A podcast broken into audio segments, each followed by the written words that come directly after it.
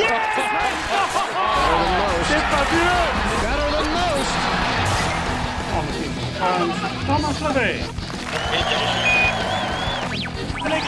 Journal du golf, le podcast sur l'équipe.fr. Salut à tous, bienvenue dans le podcast du Journal du golf. Cette semaine, nous parlerons des Américains qui ne digèrent visiblement pas leur défaite en Ryder Cup. Et nous parlerons également de l'actu des différents circuits. Et pour animer avec moi cette émission, Arnaud Thius, Martin Coulon, Benjamin Cadieu du Journal du Golf. Salut messieurs. Salut JP. Ouais, salut. Salut JP. Alors Benjamin, vous êtes un peu absent. euh, encore la gueule de bois de, de cette Ryder Cup. euh, on a du mal à redescendre de notre petit nuage. hein. Ouais, on a tous du mal à revenir à la réalité, même si la, la Ryder elle a, été- elle a quand même été bien concrète pendant une semaine. C'est c'est dur, c'est dur de se dire que ça n'arrivera peut-être plus de notre vivant, quoique d'ailleurs, on ne sait pas. hein. Est-ce que le golf national a un avenir comme le Belfry à accueillir plusieurs fois la, la Ryder Cup Ça serait, ça serait chouette. En À tout cas. rentrer dans la rotation de, de- de la Ryder, même Ouais. s'il n'y en a pas vraiment. Ouais, on serait tous prêts à remettre 3-4 euros par an pendant quelques années sur, sur nos licences pour revivre ça en tout cas. Et j'espère surtout qu'on qu'on posera un peu nos conditions par rapport à la première fois. Martin, un peu la gueule de bois. Maintenant, on attend Euh, quoi On bah- attend l'Open de France, c'est ça Qu'est-ce qu'on Ouais, ouais. attend Ne me fais pas plus déprimer que ça, s'il te plaît, Jean-Philippe. Même si j'adore ce tournoi qui est l'Open de France et que c'est un très beau tournoi. Euh, euh, ouais, non, évidemment, c'est pas une gueule de bois, c'est voilà, une descente totale en mode. bah, Surtout qu'on l'attendait depuis, euh, pff, depuis quasiment Depuis 5-6 2011, ans. quoi. depuis 2011 où voilà où, où- où on avait obtenu obtenu ce- ce- ce- ce- cette compète là et où et depuis ouais c'est presque depuis les six derniers mois qu'on attend vraiment à bloc et que ça devenait de plus en plus concret et, euh, ça l'est devenu vraiment pour nous euh, depuis ces deux trois derniers mois et, euh, et- et là de ne presque entre guillemets plus avoir grand chose à faire euh, et à penser à autre chose et trouver d'autres défis et d'autres euh, d'autres moments aussi forts aussi puissants aussi beaux parce que c'était juste beau quoi bah ça va être compliqué quoi C'est vrai qu'il y a les JO en 2024 au national. Ce sera différent, notre délire, beaucoup moins de monde, mais ça peut être, ça peut être très chouette. Beaucoup aussi. moins de monde, on n'en sait rien, on se doute hein, Si, forcément. si, mais... moins de monde. Tu les as entendus les grillons dans ma tête là? Non, non, il y aura, il y aura plus. monde, mais il y aura moins de monde, ça c'est sûr. Et puis ce sera pas du match play. hein. Euh, ouais, en tout cas, euh, Enfin, ceux qui l'ont euh, encore mauvaise, hein, c'est c'est les Américains. hein. C'est un peu comme les, les Belges euh, en football. hein. Ils ont un peu le seum. euh, c'est c'est ricain. euh. Euh, et D'ailleurs, les, les- les joueurs euh, américains ont déjà euh, ont lancé des, des premiers tirs, notamment Patrick Reed euh, auprès de, euh, de Jim Furyk et notamment de Jordan Spieth euh, dès la fin de la compétition. Mais ils, ont vraiment, ils ont vraiment la défaite, euh, la défaite euh, évidemment amère parce que c'est jamais agréable de perdre, mais euh, je les trouve vraiment pas très très classe en fait dans la façon dont, les choses euh, sortent. Bon, évidemment, euh, quand on perd, euh, c'est- parce qu'il n'y a pas eu de cohésion, blablabla. Bla, bla, bla. mais ouais, les sorties de euh, les sorties de, de- Fury qui se fait déchirer la tronche un peu, un peu de façon. De façon un peu moche parce que, parce que moi je trouve que c'est un capitaine qui a, qui a- qui a fait ce qu'il a pu avec ce qu'il avait cette semaine-là, à savoir euh, des joueurs euh, qui n'étaient pas forcément spécialement en forme pour ceux qu'on attendait, en genre Tiger ou Mickelson, et, euh, et puis une mésentente dans le vestiaire qui était, qui était flagrante. Donc le gars, il a, fait ce qu'il pouvait, lui déchirer la tronche comme ça, je trouve ça vraiment pas très, pas très fair. Alors Martin, on va justement appeler Sébastien, Sébastien Audou pour, pour en discuter. On le rappelle, hein, Sébastien Audou, il était, il commentait sur, sur Canal Plus il y a quelques années. Euh, on Il était il, chroniqueur à il Journal était du Golf, chroniqueur à Journal du Golf. On l'appelait- spécialiste du PGA on l'appelait même The Bible euh, pour les connaisseurs. Et voilà, il, a- il connaissait plein de stats. Et on va le, le joindre tout de suite. Il, va nous, il est évidemment fan des, des, des joueurs américains et de l'équipe euh, Et du américaine PGA Tour. et du PGA Tour. Il va nous donner son avis sur la question, Sébastien. Sébastien, bonjour. Comment allez-vous? Bonjour. Bah très bien. Alors Martin nous le disait justement, euh, il notait lui dans cette défaite américaine le manque d'ambiance euh, dans l'équipe. Euh, Est-ce que c'est votre avis aussi ça, peut expliquer ce- cette défaite ou alors c'est totalement autre chose pour vous? Bah, le manque d'ambiance dans l'équipe, oui, c'est vrai. Moi, je pense que le, principal problème américain, et il est assez récurrent, c'est le manque d'intérêt qu'ils ont pour la Ryder Cup versus les Européens. Qu'on voyait Molinari qui dit que c'est le plus bel événement euh, qu'on puisse jouer. Euh, je pense qu'il n'y a pas un seul Américain euh, qui pense ça. En tout cas, un Américain après quelques années de, de carrière. On voit que souvent les Américains, lorsqu'ils arrivent sur le tour, que leur carrière amateur est encore récente, bah, ils adorent la Ryder Cup. Il suffit de se souvenir euh, de Bubba qui en 2010, euh, lorsqu'il perd le PG en playoff à Whistling Straits, il est euh, ravi parce qu'en fait, euh, malgré la défaite en playoff, il se qualifie pour la Ryder Cup. On se souvient de l'enthousiasme de Fowler euh, à sa première Ryder Cup euh, la même année d'ailleurs euh, aussi. Ou même, Billy Horschel qui avait, qui, qui, qui avait dit quand il gagne la FedEx Cup qu'il était un peu dégoûté de ne pas être en, en rider. Même Thomas, hein, C'est vrai. C'est vrai, c'est vrai, mais je pense qu'aujourd'hui, Baba Watson, depuis qu'il a deux vestes vertes dans le placard, il n'a pas tout à fait la même appréciation de la Ryder Cup. Ricky Fowler, depuis qu'il a brillé dans plein de grands tournois, depuis qu'il a gagné le Players, il n'a pas tout à fait la même la même appréciation de la Ryder Cup. Et je crois que la grosse différence, euh, elle est là. Euh, ça s'atténue un peu côté américain lorsqu'ils sont chez eux, parce qu'en fait là, c'est le patriotisme euh, exacerbé et notamment du public qui prend le dessus et qui leur donne la motivation d'aller gagner euh, ce tournoi. Mais effectivement, lorsqu'ils sont en Europe, bah, ça, ça les bouleverse pas. D'autant que, en plus, dans l'équipe, ils ont une, aussi quelques joueurs qui, de toute façon, seront bouleversés par assez peu de choses. Hein. Je pense notamment à Johnson et Kopka. Ben, Kopka, il gagne le PG. On a l'impression que, euh, voilà, qu'il vient de s'arrêter à une station-service euh, sur la route des vacances. Donc, euh, donc bon, voilà, ça, c'est déjà des joueurs euh, chez qui même une victoire en majeur euh, n'a pas l'air de, de les bouleverser beaucoup. Donc, la Ryder Cup, effectivement, à mon avis, Donc, donc l'avenir des, terme d'une longue saison. l'avenir des Européens chez eux sur leur sol est, est assuré. Alors, à vous écouter, Sébastien. La Bah, victoire. euh, oui, la preuve, c'est que là, ils ont assez largement dominé une équipe qui était pourtant sur le papier euh, très forte. Alors euh, bon, historiquement, en Ryder Cup, quasiment à chaque édition, euh, les Américains étaient plus forts sur le papier et euh, il y a eu des grosses défaites à la clé euh, euh, et pas uniquement euh, et pas uniquement euh, cette année. Donc euh, donc euh, oui, oui, oui, je pense que euh, s'ils n'ont pas gagné depuis si longtemps en Europe, c'est euh, c'est en partie pour cette raison. Après, il y a d'autres raisons euh, plus précises, Alors- plus objectives, notamment euh, le parcours. Euh, Il y a les, les très bonnes datas euh, que j'ai un peu diffusées là de 15 Club qui ont bossé pour le le- l'European Tour, qui montrent que le golf national cette année euh, mis, euh, rater le, le fairway était beaucoup plus pénalisant, beaucoup beaucoup plus que dans n'importe quel tournoi du Sébastien, je vous, coupe, je vous coupe parce que Benjamin a une, a une question. Il, euh, Ouais. il, il, euh, il fait la moue un peu. Non, non, non, non, non, je voulais juste euh, pas parler du parcours, c'était du calendrier du, du PGA Tour. C'est comment les, les Américains peuvent arriver frais à une Ryder Cup euh, après une nuit dans l'avion, le décalage horaire, etc. Quand on vient de jouer le- la FedEx Cup et pour 10 millions de dollars pendant 4 semaines.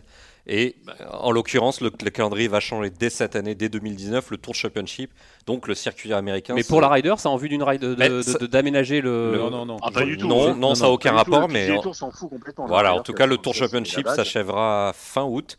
Et donc, ça laissera, ça laissera trois semaines euh, aux joueurs pour euh, se reposer et arriver à la Ryder Cup dans un état de fraîcheur bien, plus, bien meilleur que, que celui de Woods, en l'occurrence, euh, à la Ryder Cup. Alors, euh, Sébastien, euh, continuez sur, sur ces stats qui étaient, qui étaient très intéressantes euh, sur justement le, le golf national.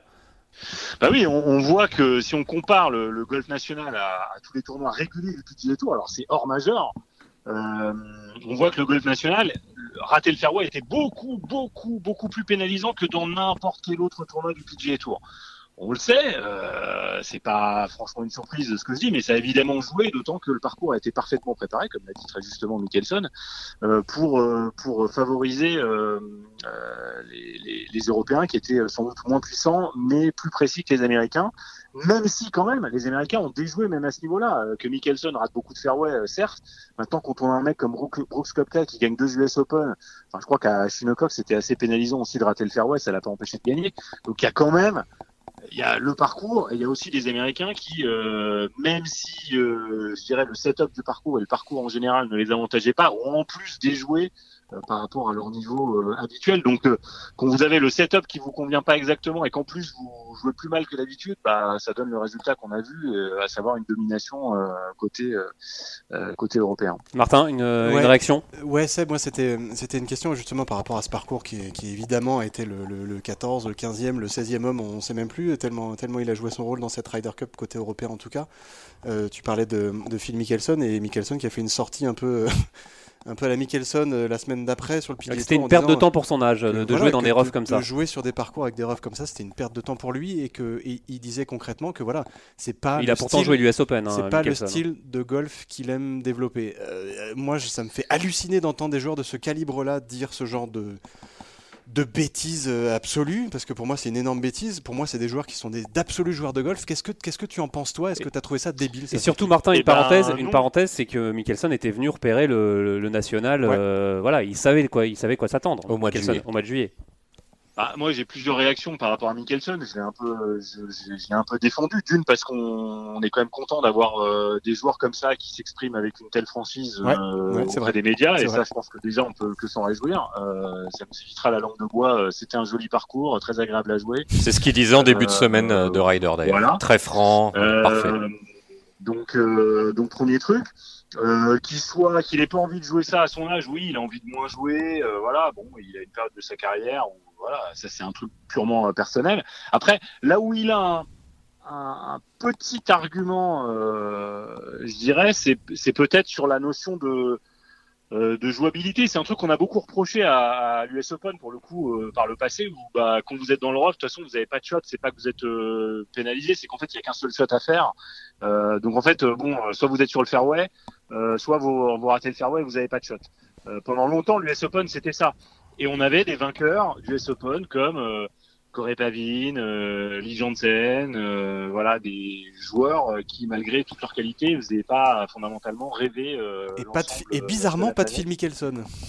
Ouais, il a fait et- 6 ou 7 fois deuxième fait quand six même. fois Six fois deuxième. Voilà, mais, jamais alors on peut se poser la question pourquoi euh, Mickelson euh, a accepté cette wildcard euh, Pourquoi il a pas appelé Furyk et a dit bon bah écoute là euh, ce parcours il est pas pour moi, prends quelqu'un d'autre? Parce que euh, je pense que Mickelson est conscient de sa valeur, y compris de sa valeur euh, marchande. Je pense que pour la PGA of America, pour NBC, c'était hyper important d'avoir Mickelson et Woods dans l'équipe. Donc c'est que du Euh, business en fait à ce niveau-là. Bah, c'est une partie de business et Mickelson, il en est parfaitement euh, conscient. Euh, et dans ce cas de figure-là, c'est vrai qu'on a beaucoup dit euh, pourquoi euh, Mickelson refuse pas la wildcard. Parce que ça me semble euh, hyper difficile euh, de le faire. Et puis, attention, ok, euh, alors moi je veux bien qu'on qu'on dise effectivement à Mickelson, le setup, c'est pas exactement fait pour lui. Mais enfin, Mickelson, il gagne un championnat du monde cette année, euh, il fait euh, je sais plus combien de top 10 euh, cette année, euh, de top 25. euh, En gros c'est une fausse c'est- excuse quoi. fait une bonne c'est- saison. Et Ouais, c'est- mais- Bah, et c'est un pur joueur Martin de golf. C'est un pur joueur de golf qui sait s'adapter aux conditions de jeu qu'on lui, Oui, qu'on lui mais- offre. Et il oui, est au courant c'est de ces conditions de jeu là. C'est ça qui Oui, m'a. oui, mais Mickelson n'a jamais été un driver précis. Ah oui, oui, bah Et, que, ça, et à oui. partir de là, et à partir de là, là où il a un argument, c'est que quand effectivement euh, il y a globalement un shot possible le rough, bah évidemment lui, euh, il est fort- fortement pénalisé. À ce moment-là, il n'y a qu'une seule possibilité, c'est de ne jamais quitter le fairway. Et après, c'est, si vous voulez, c'est deux oppositions, c'est-à-dire que c'est le setup parfait pour favoriser euh, les Européens, pas forcément pour favoriser le spectacle. Mais le résultat est là, les Européens ont gagné. Et je crois que côté euh, équipe européenne, côté organisation euh, européenne Tour, euh, personne ne va regretter d'avoir fait euh, ce setup-là. Mais Après c'est le jeu aussi, c'est le capitaine européen qui choisit euh, le, le setup du parcours. Exactement. Euh, Benjamin Exactement. À Medina, il n'y avait pas du tout de rough. Ouais. Et bon, ça n'a pas empêché les Européens de remonter le dernier jour. Marno Ce Pardon. Ce qu'il faut, ce qu'il faut rappeler, c'est que surtout que Phil Mickelson est arrivé cramé à la Ryder Cup. Il a joué 8 fois en 9 semaines. Euh, Il a, il a pas arrêté de- depuis le British Open. En Mais ça, plus- effectivement, c'est un gros souci. ah bah surtout quand on a 40, 47, 40, 40, 48 ans et qu'on arrive avec un état de forme très, très faible. euh, Seb, quand même, on a l'impression que les Américains, euh, l'année dernière, ils se sont baladés en President's Cup et ça fait un an qu'ils disaient euh, on va faire la même chose euh, en Ryder Cup. Toute la presse, tout le monde les voyait gros comme une maison, certains autour de cette table aussi. Et puis là, une fois que ça se passe pas bien, ça y est, tout, tout à coup, ça les intéresse plus, la Ryder Cup. Enfin, les déclarations avaient quand même pas mal changé depuis deux ans. Mickelson, quand il prend la parole euh, Pour cette task face force, à Tom euh. Watson pour, le, pour la task force et qui détruit Tom Watson en conférence de presse, on avait quand même l'impression que les Américains avaient changé, qu'ils s'accordaient de l'importance à la Ryder Cup. Et là, on a l'impression que maintenant que c'est perdu, ça y est, ouais, ouais, c'est pas grave. Ici, non, ils à domicile, pas, la Ryder Non, à non, domicile. Non, non. Non, moi je pense qu'ils attachent de l'importance à la Ryder Cup lors de la cérémonie de clôture, lorsqu'ils ont gagné la Ryder Cup à domicile. Voilà, c'est le seul moment où ils attachent une importance euh, très importante à la Ryder Cup. Euh, voilà. Après, euh, ils vont pas dire euh, pendant deux ans avant. Bon, de toute façon, on s'en fout. euh, C'est une épreuve exhibition, comme l'avait dit euh, McIlroy d'ailleurs il y a quelques années. euh, il s'en était euh, euh, excusé. Ouais, il est euh, bien revenu là-dessus. Euh, mais euh, voilà. Enfin, je, je pense que c'est un, un- c'est une problématique euh, culturelle. Nous, on aimerait en tant qu'Européens que les Américains aiment autant la Ryder Cup que nous parce que ça nous ça valorisera encore plus la victoire euh, qu'on a face à eux. Mais on n'a pas à attendre ça de leur part, tant pis. Euh, Oui, mais ce que je veux a dire, c'est que d'avoir des très belles Ryder Cup. ils sont quand même un peu hypocrites parce que ça fait deux ans où, d'après après leur task force, et qu'ils ont changé, qu'ils s'y intéressent. euh, Jordan Spieth, Patrick Reed, euh, Justin Thomas, ils disent tous la Ryder. 2014. de- 2014. Euh, 2014 quoi. La- La task force. La task pardon. force. Enfin, Voilà, Après mais, la euh, Ryder Cup l'escalade, 2014. Il y a deux ans, ils disaient que ça, ça- ça avait changé. L'année dernière, ils gagnent la President's Cup et ils disent bon ben voilà. Enfin, il gagne euh, toujours la President's Cup en fait. Donc, euh, oui, bon, oui, mais ils s'attendaient quand même et ils disaient euh. qu'ils allaient aussi gagner la Ryder Cup dans la, dans la foulée. Et on a l'impression qu'une fois qu'ils ont perdu. euh, Bah, c'est mauvais perdant, un peu, ouais. comme, un peu comme la Belgique en foot après avoir perdu euh, contre Ouais, les mais c'est Français. vrai, mais d'ailleurs, euh, enfin, Phil Flynn a écrit un très bon papier là-dessus euh, pour dire que l'une des qualités qu'ils n'avaient pas par rapport aux Européens, c'était d'être euh, plus gracieux dans la défaite. Euh, bon, euh, après, ça n'a pas empêché quelques Européens de se plaindre, euh, notamment du public, euh, voilà. Mais, euh, mais euh, il a, il a raison. C'est vrai que bon, euh, voilà. Après, c'est pas, enfin, je veux dire, plus les Américains gagnent, plus ils aiment une épreuve, hein, et moins ils la gagnent. D'ailleurs, euh, il y a quelques années, c'était un des grands débats hein, de dire attention, si les Américains gagnent pas, euh, s'ils en gagnent pas une au moins dans les prochaines années, ils vont vraiment s'en désintéresser, ça va devenir un gros problème. Bah, Moi, j'ai- donc, moi, est-ce- Moi, j'ai du mal à le croire, ça. Seb. Moi, je, je pense que quand Mais même, euh, quand ils prennent des- quand il y a le miracle de Medina et des choses comme ça, quand ils perdent à la maison, euh, peut-être que quand ils Ouais, mais perdent à après, c'est, l'extérieur, après, c'est comme le dit. Sébastien, c'est parce que chez eux, c'est, c'est- c'est chez eux. Bah voilà. Donc, Donc est-ce que- Medina, ça leur a fait plus mal qu'ailleurs, et c'est ce qui a déclenché effectivement euh, une remise en question, un changement de la façon de euh, de, de sélectionner les joueurs. Après, euh, des gens ont émis euh, mille idées. Euh, Est-ce qu'il fallait plutôt sélectionner des mecs comme Keegan Bradley, euh, plus en forme mais aussi plus précis, et aussi une purge pour les Européens, on le sait, parce que euh, euh, des waggles interminables qui agacent tout le monde, voilà. Est-ce qu'il faut un vrai sélectionneur plutôt que des sélections automatiques? On a on a émis mille idées. Moi, je pense qu'il y avait euh, de très bons joueurs côté américain. Il se trouve que cette semaine-là, ils ont mal joué pour plein de raisons. Le setup du parcours, effectivement, je suis d'accord avec Benjamin, les mecs sont cramés. Jouer quatre tournois de ce niveau-là en fin de saison, alors qu'on a déjà eu une longue saison de majeur, etc., ça crame complètement. euh, Ah, vous avez plus les d'un joueurs. flux. Il y, avait, avez plus il y avait d'influx. six Européens quand même en face aussi. hein.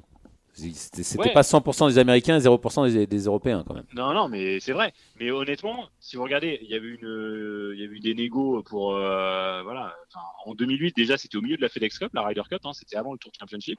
Ils avaient gagné. Euh, et sinon, euh, bah après, déjà qu'on sait aux États-Unis, il n'y a pas le décalage horaire, c'est plus facile. Mais effectivement, la FedEx Cup, c'est un autre problème. Après, avant, ils avaient un autre problème, c'est que euh, après le PGA, ils étaient quasiment tous en vacances.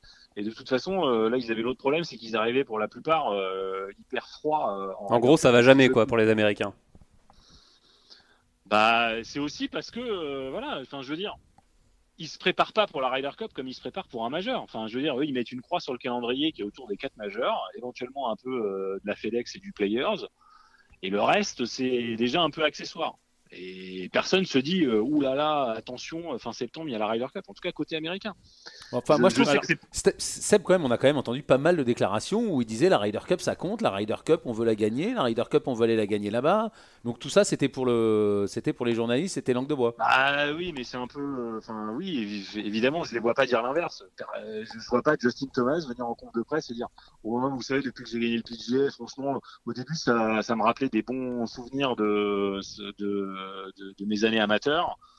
Maintenant, la Ryder Cup, je m'en fous. D'ailleurs, euh, je pense pas du tout que ce soit celui qui s'en foute le plus. Euh, d'ailleurs, c'est le seul qui, que- c'est le seul qui est défendu un peu furique euh, en disant que c'était la faute des joueurs si euh, s'ils avaient, per- s'ils avaient perdu ce- cette rider. Ouais, non, Fino l'a dit aussi. On a, on a bien moins bien joué que les Américains. Voilà. Les Européens. Que Des Européens. Bah ouais, mais c'est vrai. Enfin, il y a un moment, euh, le problème, c'est que dans la dans la défaite, on- à chaque fois, on remet en cause les wildcards. euh, C'était le cas à Zolti. On avait dit mais pourquoi ils ont sélectionné tel et tel Européen. Là, franchement, euh, combien on prend Garcia, tout le monde se dit mais pourquoi? Et puis finalement, il fait une bonne rider. Euh, il est quand même pas. Enfin, je veux dire, il est quand même pas très loin à un moment de faire une belle remontée sur Molinari. À ce moment-là, potentiellement, les Américains gagnent les six premiers matchs et potentiellement euh, l'issue est je veux dire, c'est du sport de très très haut niveau. Ça se joue quand même euh, à pas grand chose au final, hein, et ça peut basculer euh, d'un côté ou de l'autre. Et après, évidemment, c'est notre boulot et on vit avec ça de suranalyser les victoires et les défaites. Mais effectivement, à la fin, il y a des Européens qui ont très bien joué, qui étaient surmotivés, et il y a des Américains qui ont sous-performé par rapport à leur niveau actuel. Mais c'est globalement toujours comme ça que ça se passe. À Hazeltine, les Européens, euh, certains n'étaient pas fondamental- fondamentalement à, leur niveau. Euh, et là où c'est génial, c'est quand tout le monde est plus ou moins à son meilleur niveau, euh, comme à Medina, où franchement pendant deux jours les Américains sont en tête, mais c'est parce qu'ils survolent en- avec un niveau de jeu phénoménal, alors que pourtant les Européens jouent très bien. Bah, voilà, là c'est le top du top et c'est ce qu'on a envie de voir. Mais malheureusement, euh, dans le sport, il y a souvent quelqu'un qui surperforme et quelqu'un qui sous-performe un peu, et les deux sont souvent liés en fait. Allez, rendez-vous en, tout cas en 2020. On parle déjà des, futurs, euh, futurs capitaines euh, possibles, notamment pour l'équipe américaine. On parle de, de Fred Couples ou de Steve Stricker, des choix, des choix logiques selon, selon vous, messieurs, ce, Arnaud, ce... Sébastien? Bah, Stricker, euh, oui, euh, Stricker, il traîne quand même. euh, il a, voilà, il est impliqué aussi bien en President's Cup qu'en qu'en Ryder Cup. euh, il est très copain avec tout le monde. C'est un joueur hyper respecté. et ça Ouais, fait- trois, rider- participations en rider et deux fois vice-capitaine en rider, euh, Steve Stricker. Voilà, donc bon, il est, il est très bien. Il est encore, enfin, ce que la PGA of America a souvent privilégié, c'est des joueurs, voilà, qui arrivent vers euh, les seniors, mais qui sont encore tout proches de leurs belles années, on va dire. Euh, Coppel, ça fait déjà quelques années qu'il est un, qu'il a un peu quitté le, le circuit euh, PGA Tour. Euh, donc il, il- il est un peu moins, je dirais, dans le moule de, des, des capitaines tels qu'ils ont été sélectionnés sauf Tom Watson qui avait été un peu le test euh, voulu par euh, Ted Bishop, hein, surtout le, le président de l'époque de la PGA of America et très controversé président de la, de la PGA of America. Donc Stricker, euh, c'est un peu un no-brainer. Je pense qu'il sera un, un bon capitaine. Après, c'est comme tout, il sera un bon capitaine s'il gagne la Ryder à Whistling Straits et un très mauvais s'il la perd. Mais euh, je Benjamin pense que les Américains seront durs à battre. A une petite surprise. Je pense que ça sera encore un peu tôt, mais Phil Mickelson a annoncé un calendrier plus léger à l'avenir. Donc, euh, il va commencer à ralentir un peu le rythme et faire que les épreuves qui l'intéressent, comme fait Steve Stricker depuis depuis 6 Cinq, six ans. 5-6 ans. Donc, il faudra quand même garder un tout petit œil sur Phil Mickelson. Phil Mickelson en tant que capitaine, ça, ça- ça, on y C'est possible, ouais, c'est possible. Je pense que c'est évidemment Ah ouais, trop tôt. Il va encore en faire une. Il va encore en faire une à domicile. Il a dit qu'en Europe, sera, il en jouera pra- probablement pas. Mais on va quand même garder un petit œil sur, son, sur ses premières perfs euh, dans les mois qui Ouais, viennent. il faut pas l'enterrer. Il est, enfin moi je le crois tout à fait capable de tout gagner des gros tournois en 2020. Il nous l'a montré. Enfin, on l'a cru fini euh, dix fois déjà, euh, Mickelson. Donc euh, Mm. méfions-nous quand même. Allez, merci beaucoup euh, Sébastien pour, Merci, toutes, euh, toutes ces informations. C'était super intéressant, euh, Seb. Bah, Merci à beaucoup. Salut. À très bientôt. Allez messieurs, on, on continue, on parlait des capitaines justement, euh, on disait un côté américain c'était Fred Couples et euh, Steve Stricker, et côté européen on parle de Padre Harrington ou de Lee Westwood pour euh, succéder à, à Thomas Bjorn, c'est logique aussi. Euh, pas euh, Westwood. hein. Le Westwood, il l'a dit, c'est plutôt 2022. Lui. Ouais, Donc Padraig Harrington C'est que Padraig Harrington. Grand à 90% euh, Harrington. Et, et ce sera cool parce que, parce que pareil, c'est c'est un joueur ultra respecté, euh, qui a déjà énormément évidemment d'expérience en Ryder Cup en tant que joueur, on va pas le, le- le souligner une nouvelle fois, mais il Trois est dans, majeurs, dans l'encadrement dans l'encadrement de l'équipe et on se rend compte à quel point le, la façon de faire des de- de- d'enrôler des vice-capitaines euh, assez tôt mine de rien là le fait de voilà de, de voir des McDowell des Luke Donald des qui Harrington sont au final des vrais relais du capitaine, qui sont, qui sont qui sur toutes les parties, qui, donnent des surtout- renseignements. qui surtout comprennent l'ambiance, comprennent l'esprit euh, qu'on cherche, à- qu'on cherche à développer dans une équipe européenne et qui, et qui en gros, il se passe le flambeau, hein, j'ai envie de dire, et c'est, criant vraiment depuis, euh, depuis 2014 avec McGinley, enfin même depuis 2012 avec Ola Sabal, même depuis 2010 avec, avec Montgomery, enfin c'est criant, il y a une sorte de passage de relais, d'une sorte de recette de potion magique entre, entre les capitaines et les vice-capitaines, et moi je trouve ça vraiment cool de, de- de- d'imaginer un Harrington ouais, qui, est, qui, est, qui est ultra respecté et, et qui va et qui, peut faire des, des- des trucs top quoi, qui peut être vraiment vraiment vraiment cool quoi. Alors oui, Benjamin. Euh, non, non, juste une Ouais, parenthèse. c'est- un peu relou, mais Steve Stricker, c'est, il est du Wisconsin et la prochaine Ryder Cup sera dans le Wisconsin. C'était juste, Ah, donc ça peut être un indice de. voilà, c'était juste oui, une petite parenthèse. favori. Alors on parlait justement de Padraig Harrington, Lee Westwood et Thomas Bjorn qui ont été associés hein, tous les trois euh, pour jouer le British Masters les- deux premiers tours. Ah, c'est rigolo. ça. Ouais, c'est exactement. Le et- hasard. et joli draw exactement euh, aussi avec Thomas Bjorn et cette fameuse paire Mollywood, Fleetwood et, Non, pas Et Thomas Bjorn, euh, Torbjörn Olesen. et Torbjörn Olsen, ce que je, je Non, dis. vous avez dit Thomas Bjorn. Ouais, Torbjörn Olsen. Alors vous suivez Arnaud, euh, c'est très bien. Et- copain avec euh, donc Tony. Fleetwood, Tommy Fleetwood et Francesco Molinari, donc euh, voilà euh, les, les organisateurs du British Masters qui surfent sur cette euh, serait, vague rider. ça serait dommage de s'en priver. Le British Masters, le retour aux affaires, euh, c'est euh, faites la moue, Benjamin. Tu C'est sais quoi, tu c'est- sais quoi, très objectivement. On s'en fiche. Non non non non non non, on s'en fiche pas évidemment mais Bah, c'est le gueule de que- bois. qu'est-ce Gueule que de c'est- bois. Qu'est-ce que c'est dur de repartir sur euh, la saison régulière voilà, De toute façon, elle est, quasiment, elle est quasiment finie. hein. C'est pour ça aussi Tony, qu'on s'y intéresse quand même. Waltony c'est super, voilà, Justin Rose qui, qui est l'hôte de ce tournoi et je trouve ça assez cool, le côté hôte qui tourne entre les, entre les stars euh, anglaises. Mais vraiment, t'as as envie de t'intéresser après Bah, avoir si, vécu si, si. cette Ryder Cup, Ouais, mais- t'intéresser à ça. alors, Ouais, bah, de euh, toute façon, on est bien obligé. En plus, il y a quand même des gros enjeux. hein. Il y a Adrien obligé, Sadier ouais. qui rentre, qui rentre de, de justesse dans le champ. Euh, voilà, il y a pas mal de, de Français qui essayent de sauver leur carte et il reste plus beaucoup de, de tournois. donc, Il reste euh, deux tournois. Ouais, Voilà, ça, donc, et, euh, ouais, puis ça, c'est- il y a ce côté un peu c'est triste à dire, mais c'est un peu déprimant aussi. Ça, ce côté un peu, voilà, oh là là, tout le monde se, se galère à sauver, à sauver la carte. Il y, a, il y a de moins en moins de Français, ils galèrent. euh, C'est compliqué de trouver, de trouver la locomotive depuis, depuis la victoire d'Alex. C'est un peu, voilà. Bon, évidemment, il y a Mike qui a, qui a, qui a toqué au portillon, mais voilà. c'est- Alors, Petit point, petit point classement d'ailleurs. euh, on- peu, quoi. On est jeudi et là, euh, Michael Lorenzo Vera a fini, euh, euh, a fini son, son parc- son- sa, sa partie, son premier tour. Il est troisième pour l'instant avec une, une jolie carte de moins 4. Et Clément Enfin, Sordet aussi. Ils, euh, ils sont sur le parcours. hein, Moins euh, 3, non. Michael Lorenzo Vera vient de terminer. Oui, oui, non, mais donc pour troisième, il sera peut-être pas troisième ce soir. Effectivement, ce que vous je jouez avec les mots, Arnaud. Bah euh, non, Ouais, c'est un bref, c'est jeudi. Bref. Mais, mais ouais, compliqué de se. je sais pas, moi, je, ma perso, alors c'est mon avis perso, j'ai vraiment du mal à, à, à- à repartir du golf national, à oublier ces grandes tribunes, à oublier ces, ces, ces, ces- ces moments dingues, ces tribunes qui se Ouais, répondent, cette ferveur. moi, ce dont j'ai le plus de mal, c'est ces Américains et, et tous leurs supporters, et Dieu sait qu'on apprécie Sébastien Audou, mais voilà, qui, qui nous ternissent un peu notre joie en disant que les Américains. Mais laissez-les où ils sont, les Américains, Arnaud. et qui, et qui s'en euh, et qui s'en moquent. Ouais, non, mais pour, pour gagner, enfin, la, la victoire en sport n'a de l'importance que si l'autre en face euh, y attache aussi de l'importance. Et c'est sûr que si les Américains ils s'en désint- désintéressent un peu, bon, c'est moins. Ce parcours était fabuleux, on l'a dit, mais ça aurait été encore mieux si les meilleurs joueurs du monde avaient vraiment joué comme les meilleurs joueurs du monde. Alors justement, on parle de joueurs américain. américains. euh, Brooks Koepka qui a été élu joueur de l'année. Logique. Euh, prix anecdotique, on s'en fout un peu non, de ce prix non, de Euh, joueur de l'année? Quand on plante deux majeurs, ouais, on a le titre de joueur de l'année. Je crois que euh, Woods l'annonçait depuis, de toute façon, depuis l'USPGA. D'ailleurs, on vous recommande une petite vidéo euh, assez euh, marrante, euh, assez euh, gênante, comme vous voulez, hein, entre Johnston et Johnston et, euh, et Kopka, qui euh, Johnson qui a été joueur de l'année euh, l'année dernière, qui remet le prix à, à son pote euh, Ouais, Brooks c'est- fait pour faire oublier leur soi-disant ou leur altercation d'ailleurs, parce que c'est pas leur soi-disant. Assez croustillante cette vidéo. hein, il Et en fait, une- plus, plus, plus que la faire oublier, ça la renforce, ça renforce l'idée qu'il s'est passé quelque chose et que si c'était rien passé, on n'est pas sûr que Dustin Johnson serait venu remettre ce prix. Allez, un, un mot avant de terminer, messieurs, sur un tournoi qui se déroule en France, et oui, euh, au, au golf de la Boulie. Arnaud, vous étiez hier, euh, c'était Paris Légende, hein, ce- ce- du- sur le Senior Tour, le Stage Tour, euh, comme on dit. Euh, ce Paris Legend où on peut voir des, des super joueurs, non? Vous avez, Ouais, vous des avez très joué le pro hier, vous avez eu la chance. Comment ça s'est passé, Arnaud, le pro hier Bon, C'était bien? assez- Ça s'est très bien Vous avez passé. fait des birdies? J'ai fait, euh, euh, je crois pas, même pas. Non, pas, pas, pas, pas assez en tout cas. Et euh, non, non, mais c'est un, super endroit, euh, la Boulie. Normalement, ils sont au Golf National pour jouer cette épreuve. Là, en raison d'une petite épreuve qui s'est terminée la semaine dernière, il y a un peu de travaux euh, au Golf National, donc ils pouvaient pas jouer là-bas. Donc ils se sont rabattus sur le golf de la, de la Boulie. Apparemment, les seniors trouvent le parcours un peu physique.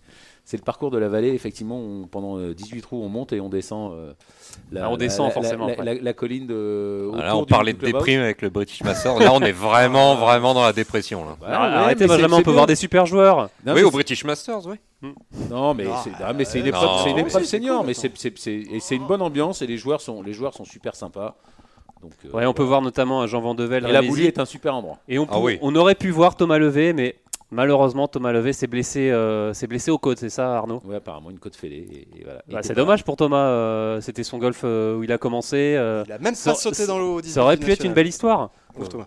Ah, ça aurait été sympa. Il Allez. A, il a commencé sa carrière la semaine dernière. Allez, on enchaîne, Jean-Philippe. Allez, avant de terminer, euh, un petit un petit pari. Vous aimez le British Masters, euh, Benjamin? Un petit pari sur euh, sur sur la- le vainqueur de ce British Masters? Vous bougez sur votre chaise? Non, moi, je suis pas très bon en statistique et en Paris. Non, Non, non, non, Paris. euh, en Paris, en stade, en- t'es bon. Il y a des. Et les des fois, Amé- T'as si, t'as quand même si. deux trois stats qui sont sortis dans Les ta vie Américains- étaient pas dégueulasses. Les Américains En vont mettre une grosse branlée en. Ryder Cup aux Européens, hein, Benjamin. Pas de petit pari, messieurs. Vous vous séchez là-dessus. Non, C'est je, c'est- je- je soupire de. Moi, je suis encore dans ma tribune du aïe. national. Je suis désolé, j'arrive pas. à- Et je- Deep Eprel a l'air en forme, en tout cas. Donc, euh, ce sera peu- Et- et il paraît la prochaine couve de Jean Alduc. Ah, et là, c'est une exclue. Quoi? Comment? Arnaud l'a rencontré. Quoi? Ah, ça sera à découvrir dans le prochain numéro, on vous le dit en exclusivité du Journal du Golf. Allez, c'est la fin de cette émission. Merci de l'avoir- de l'avoir suivi et on se retrouve la semaine prochaine. Salut Ciao. Salut Jean-Philippe. Journal du golf, le podcast sur l'équipe.fr.